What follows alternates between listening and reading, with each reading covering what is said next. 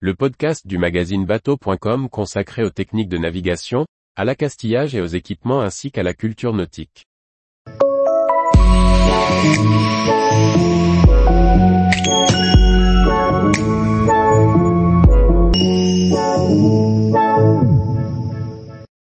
Que m'indique un signal sonore prolongé par temps de brouillard?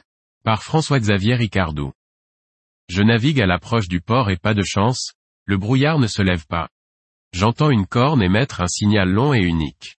Tut, il m'indique que le bateau va rester sur la droite, réponse A qu'il vient sur la gauche, réponse B qu'il m'indique sa présence, réponse C. En navigation, les signaux sonores ne sont pas les mêmes suivant qu'ils sont utilisés avec de la visibilité ou non.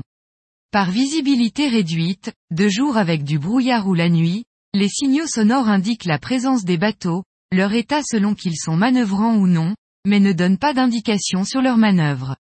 Les bateaux de moins de 12 mètres ne sont pas tenus de faire entendre ces signaux.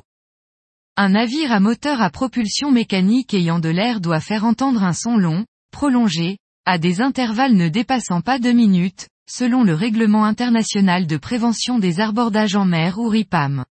Il signale donc sa présence, et le fait qu'il avance. Mais cela ne signifie pas s'il vient vers la droite ou la gauche. Vous devez donc redoubler d'attention pour éviter la rencontre, selon la réponse C. Tous les jours, retrouvez l'actualité nautique sur le site bateau.com. Et n'oubliez pas de laisser 5 étoiles sur votre logiciel de podcast.